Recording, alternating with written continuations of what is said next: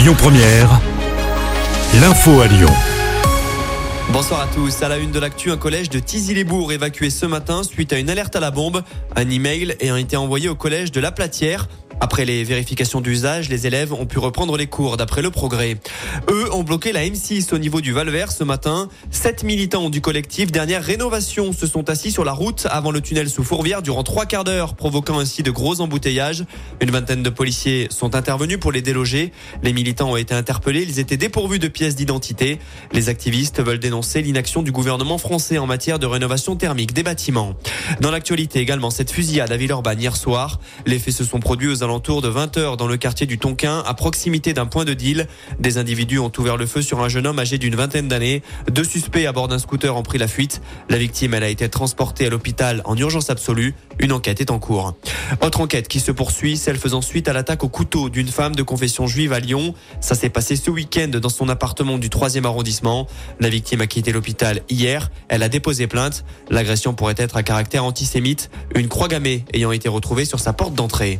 À ce sujet, Gérald Darmanin annonce que 1040 actes antisémites ont été recensés en France depuis le 7 octobre et l'attaque du Hamas à Israël. 486 personnes ont été interpellées suite à ces faits. Le festival Wind Tower n'aura pas lieu en février 2024 à la Altony Garnier. La raison des difficultés financières pour l'association Woods Tower avec un déficit de 350 000 euros annoncé. L'organisation précise que les équipes mettent tout en œuvre pour préparer les 25 ans du festival Woods Tower qui devrait se tenir fin août prochain.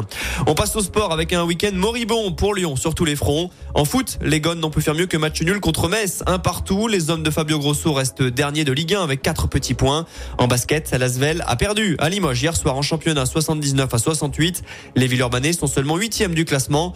8 place aussi pour le Loup en top 14 de rugby. Les Lyonnais ont perdu 22 à 20 au Racing ce week-end.